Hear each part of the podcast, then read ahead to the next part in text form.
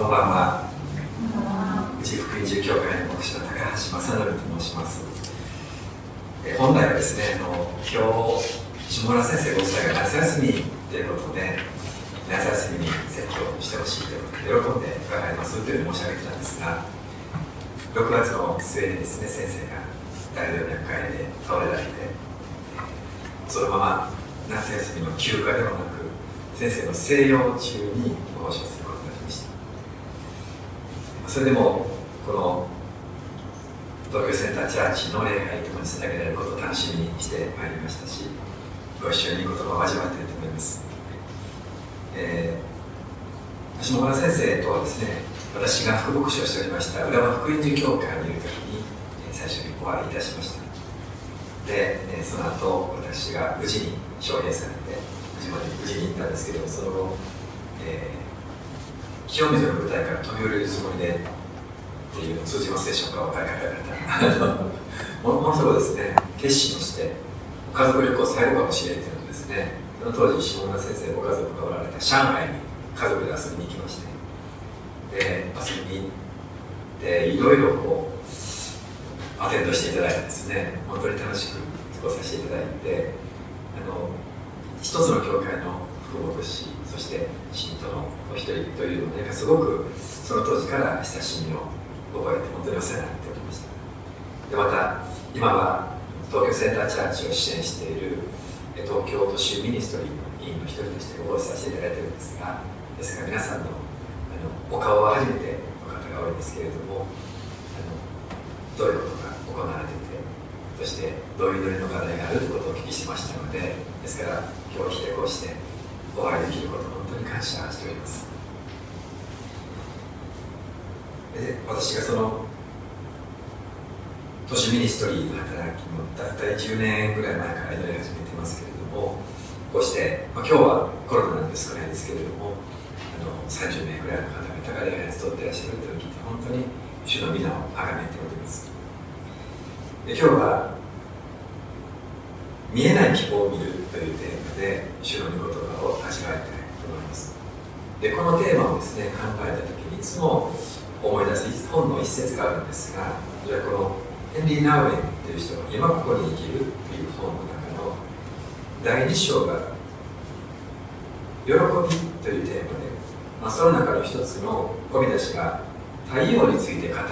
という見出しがついています。これは彼のナウエのお友達でですね。いつもいろんな大変なことがあるんだけれどもその大変な方にばっかり目が行くんじゃなくてそこにある神の恵みを見つけるのがすごく得意な友達ってその彼のことを紹介してですね。彼は周囲の大きな悲しみの存在を否定してはいません。また人々の苦しみもだえる姿が見えないとかそのうめき声が聞こえないということでもありません。彼の心は暗闇の中にある光。絶望の叫びのただ中にある祈りに引き寄せられていくのです。書いてあるんですどんな現実の中にも大変なこともあればいいこともあるんですが私たちは往々にしてその大変な方に意志が向いて大変な方に目が引かれてしまう。まあニュースなんかもそうですよね。珍しいからニュースになるんであってどういうことがニュースなのかとこんな大変なことがありました。こんな恐ろしいことになりましたって言うわけですけれども私たちはすぐに悪い方に意識がいってしまうという傾向がある。その中でどうしたらこのナウエの友達になれるのかということを考えさせられるんですね。実際に私たちの目の前の目に見える現実としては大変なことがいっぱいあります。確かに。この読んでいただいた4節より前のですね22節23節の方でも「うめき」っていう言葉が出てくるんですね。神に作られたこの世界が苦しんで埋めいている。私たちも埋めいているっていうそういう言葉が出てきます。そういう埋め飾ると得ないような現実が実際にある。例えば地震や洪水などの自然災害で世界中で多くの人が亡くなるまた環境破壊でそれが異常気象などの原因ともなり大雨が降ったりですね。また貴重な生き物が絶滅したり。そして人間がいろんなものを勝手に捨てていくので粉々になったプラスチックマイクロプラスチックって言いますけれども回り回って小さい生き物がべてだんだん大き生き物が食べて人間にも蓄積するんじゃないかって言われてる。また病気でいうとコロナをはじめとしていろんな疫病に今も苦しめられています。コロナが世界中に広まってから2年半以上経ちますけれどもまた今第7波としてこんな状態ですね。東京4万人とか全国で二十何万人。それだけではなくて今新たに今年はサル痘というまた聞いたこともないやつが流行ってて日本でも患者が見つかったと言われました。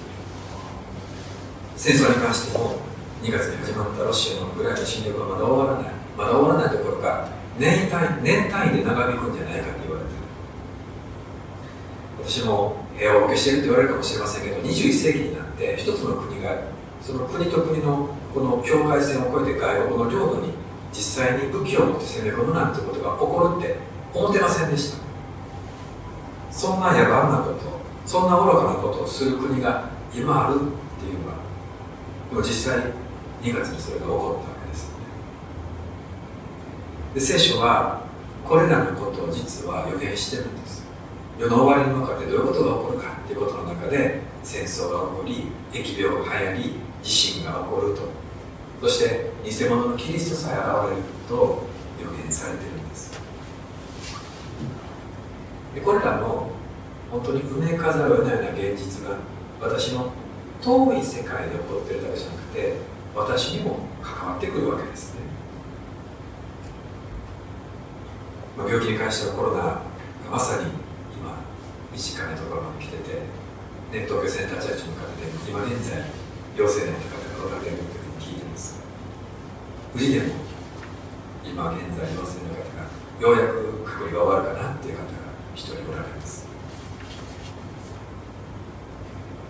でこういうその世界が、まあ、ウクライナのこともそうですしコロナのこともそうですけどこんなふうに苦しんでて本当にみんなで助け合っていかなあかんと思うのにですね。こういう時に悪い人はこの大変な状況があるのにもかかわらず悪いことをやるんです。あの3月だったと思いますけれども私の実家にオレオレ詐欺の電話がかかってきました。今は特殊詐欺っていうらしいんですけれども最近ですねもうだいぶ手が込んできてですね向こうで劇が繰り広げられるんですが私高橋正則というんですけども私の実家にその正則さんが病気で今入院していますって言ってですねで麻酔で喉がやられてるので声がおかしいですとか言ってですね。で正則役が出てきてお母さんってしゃべるらしいんですよ。でそれを聞いた母がですねびっくりして家内のところに電話してきてですね正則がなんか大変らしいねって言ってですね電話してから家内が今日今教会にいますけどって言って答えてで家内からうち私の電話かかって私が母に電話してお母さん何言うてんのえあんた大変やったんちゃうか？といやいや教会にいるから大丈夫やでって何もなくてよかった？とか言って言ってるんですけどこれまさにもうロシアがウクライナを攻めてこれから一体どうなんねってもう心痛めてる時にそういう特殊詐欺が私の実家に電話かかってたんです。だから悪いことする人がこの大変な状況に乗じてまた悪いことするっていうそんな現実に私たちは生きてるわけです。下村先生のご病気もそうですよね。大動脈解離っていう病院は初めて聞きました。56年生きてきてそれがしかもどんなに大変な病気かっていうのは先生がそうなったっていうのを聞いてですねあちなみに私も一緒のあの研修出てたんですけれども私は大津島先生と違って全然遠いところ育てたので先生が倒れたことも知らず救急車で運ばれたことも知らず後から聞きまして「え、そんなことあった?」って「大動脈解離何それ?」言ってですねネットで調べたらものすごい危ない病気だとなぜそんなことが起こるんですか？なぜ今なんですか？なぜ下原先生なんですかってもうなぜなぜなぜですよね。そういう目に見える現実埋めかざるを得ないような現実は確かにある。けれどその中でどうやって希望を見出していくのか希望を見出す人がいるんですよね。どうしたらそれができるのか。それは聖書のお言葉ですよね。この今ご紹介したこのページの込み出しの名前が太陽について語るという込み出しでした。太陽について語る。太陽は晴れてようが曇ってようが大雨だろうが確実に上に存在する。で目に見える私たちの現実としてはあ太陽が出てますねとか雲が出てきましたねとか雨降ってますねとかあるいはもうとんでもない嵐でもう外出られませんとかいろいろあるわけですけどその雲から下の現実はいろいろあるんですけどこの雲の上には太陽が常に輝いているんだというその見えない方の現実を見るということ私たちはできるようになるんだということをこの太陽について語るということから思わされます。でそれはですね単なる楽観主義ではないです。ね楽観主義っていうのは何の根拠もな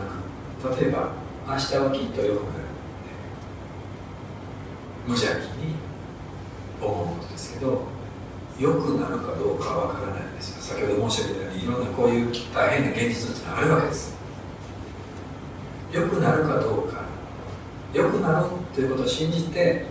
楽観するんじゃなくて良くなるか良くならないかに関係なく私は大丈夫だって思えることが太陽について語るっていうことではないでしょうか。科学もそうなんですね。サイエンス科学の研究者は想像で何かするんじゃなくて事実を積み重ねていくわけです。そして見えないことがあったとしてもそれを実験したりあるいはいろんなことで考えたりしてその見えないことをあたかも見えてるかのように積み上げて積み上げていって事実を明らかにしそして研究が進んでいくわけですよね。先ほどもあの下村先生のご病気でお兄様が研修なさった時40年前と今とでは本当に日進月歩で同じその大動脈解離の治療全然違うっていう話を聞きました日進月歩していくのはそういう研究の積み重ねで進んでいくわけですねそれは楽観主義ではなく事実を積み重ねていって研究が進んでいくわけです。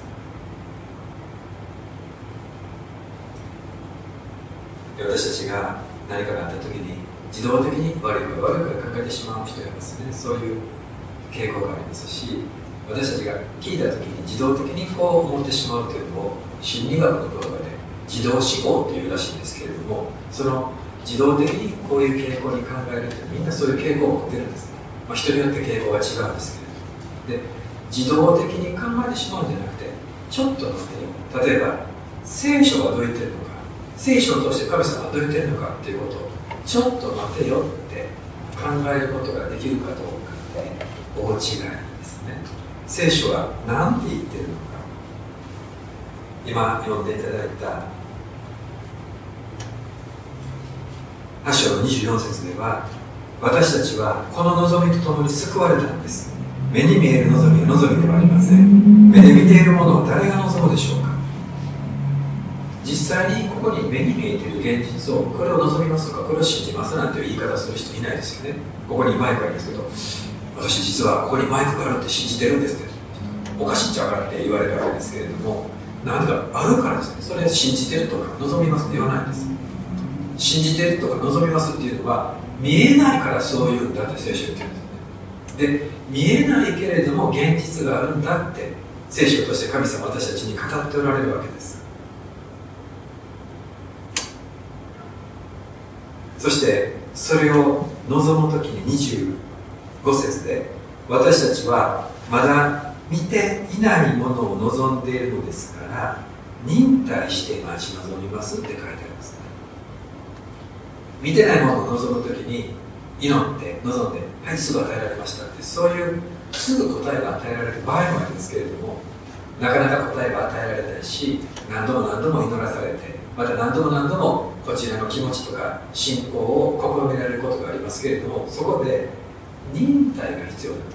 忍耐をして待つ中でこの望んでいるものが与えられるという結果を私たちは手にすることができるんだ。信仰宗教なんかはですね祈ったらすぐ聞かれますとか言うわけです。全部うまくいきますとかそんなはずないわけです。よね忍耐じゃなくても即インスタントに「はい OK です」って。でそうならないのはあなたの信仰心が足りないからですって言うんですよ。そんなはずないですよね。真面目に生きて頑張ってる人だって試練に遭うわけです。よそういう現実の中でそれがあるけれども大丈夫だというのが神様のメッセージなんです。待つ時に忍耐を求められる時もありますけれどもその忍耐の先には素晴らしい答えがあるということを期待して私たちは待つわけですね。もう一つ読んでいただいた28節にこうあります。神を愛する人たちすなわち神のご計画に従って召された人たちのためには全てのことが共に働いて益となることを私たちは知っています。望んでいることが実現するということを知っていますって言ってるんです。まだ起こってないんですよ。まだ起こってないのにそれが実現することを知っていますって言えるんです。これはですねあのハッピーエンドが約束されているドラマに出演してるみたいなんですね。最近ドラマでもですね漫画とかその原作があるものがドラマ化されるって言われますね。もうこれドラマにあの原作の漫画とか人気あるからドラマにしたらも絶対当たるっていうんでその確実性を求めて当たるドラマを作るわけなんですけどだから初めて見るドラマでも実は漫画でその筋知ってますとかあるいは小説を読んだことありますとか分かってるわけです。結末が特にハッピーエンド最高のハッピーエンド。全てのことが共に働いて益となるということを知ってるっていう。最高のハッピーエンドが分かってるドラマの私その中の主人公の一人みたいな感じで生きていくことができるっていうんですね。いろんなことがあります。最初に見たようないろんな辛いこと苦しいこともあるんです。けれどもその一つ一つのことが全てのことが共に働いて組み合わさって最後は益となる。それを知ってるんだって言えるんですね。皆さんの織物の裏表見たことあるでしょうか？この縦糸と横糸でですね模様をつけていく京都はそういうの有名なんですね織物。でその織物っていうのはですね縦糸横糸でいろんな意味で模様を作っていくんですけどできる途中はですね何ができるのかわからないんですね。でしかも裏から見てたらほんまに出来上がった模様もわからない感じなんですけどそれ全部出来上がってから表見ると綺麗な模様になってるんですね。私たちの人生ここで言われてることもそういうことなんです。途中ではいろんなことがあるしなんでこんなこと起こるんやってこともあるんですけどそれが全部うまいこと組み合わさって何とも言えない綺麗な模様が最後に出来上がるんですって言われてるんです。それが神の約束なんですね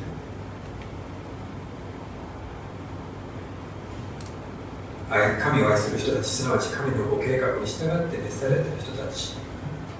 一言で言うならば神を愛し神を求め神を信じる人たちです。その人たちのためには全てのことが共に働いて益になるんだということ。約束されている。そしてこの約束を受け取ってそしてこの地上の生涯を終えていったクリスチャンたちが私たちの前にもう数えきれないぐらいたくさんいるわけです。この地上の生涯では本当に苦しいことを経験し続けてた人がこの希望をいただいて喜びを持って生きてきたそんなクリスチャンたちがいっぱいいるんです。今現在さまざまな試練の中にある方もおられると思う下村先生もまあ、奥さんもそうですよね本当に大変けれどもこの大変なものが大変なだけで絶対終わらないってことを知ってるっていうことがどれほどありがたくどれほど心強いことなのかこれ事実なんですね私たちはそれを知ってるんですハッピーエンドが約束されてる人生を生きることができるんです特に今本当にいろんな辛い状況の中にある方それでは終わらないんです絶対に。神様が必ずよくしてくださるんです。この約束を私たちは信じて生きることができる。それが見えない希望を見て生きる生き方。太陽について語る生き方です。私たちは主イエスを信じることによって太陽について語ることができるように変えられた。あるいは変えられつつある一人一人なんです。ぜひ太陽について語るっていう生き方をしていきたいと思います。太陽の話をしようって言いたいんです。私もともとはも多分もっとネガティブな人間だったんですね。問題とかしんどいことばっかり願いく人間だったんです。でも主イエスを信じて変えられてきたんですあの私の中学時代の友達とか先生とですね去年ぐらいから不思議に関わりが復活しましてでこの6月の最後の礼拝には中学時代の真島先生と中学時代の友達とまだ教会に来てる友達とで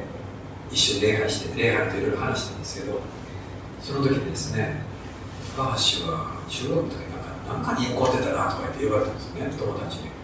えー、そうかよ優しい人間のつもりやったけどな」と思いながら聞いたんですけど何か起こってて笑ってても目が割れてんかったとかですね。えそんなんやったんかなって思うんですけど言われてみればなんとなく思い出してきました。自分の中で周りの人を敵と味方に分けて考えてた。そういえば。で敵はやっつけていいいややっつけなあかんみたいなですね。あの皆さん私の中学の時写真持ってきたらかるんですけど可愛いあの小柄なですね細い可愛らしい顔してるんですけどそんな子供がそんな深刻なことを考えてたんですよ。ある意味で、人生のしんどさというか人間の辛さをその子供なりに感じてたんでしょう。ね敵をやっつけなあかんって。そんな人生しんどいし寂しいです。それをやってるのが今のプライドでしょう。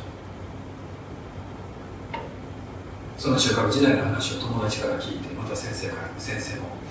ご心配やみたいな感じで思されたと言われる。えそんなんやったんか。今全然違う。本当にイエス様を信じて太陽の話しようって言えるように変えられてきている。意識してなかったんですよ。ついこの間の6月の最後の日曜日その話を聞いてほんまに変えられてきててほんまに感謝なんやっていうことがしみじみ分かりました。皆さんもですね神様を信じてちょっと経ってる人もだいぶ経ってる人もあんまり変わっていないと思ったのかもしれませんけれどもよくよく考えてみてください。きっと変わってます。なんでかというと私が変わったからじゃなくて主が変えてくださったからです。私たちはもともとはどんな人間であったとしても主イエスによって変えていただくことができるし太陽の話しようやって言う人になれるんです。見えない希望を見る生き方ができるように変えられるんです。だからぜひこの主イエスをですね信じてこの一緒に見えない希望を見る生き方太陽の話をする生き方をしたいと思います。祈ります。恵み深い天の父なる神様今日の礼拝に実際にこの場所に集った方々そしてオンラインでそれぞれの場所で礼拝してらっしゃる方々あなたが招いて導いてくださったことを感謝いたします。本当に大変な現実が私たちの周りを取り囲んでいるように感じるこの社会の中でこの生活の中で私たちが見えないはずの希望を見て生きることができるように変えられるということを本当にありがとうございます。まだこの手で握ってないかもしれません。この自分の肉眼の目では見れないかもしれません。けれども確かにそこにあるということ。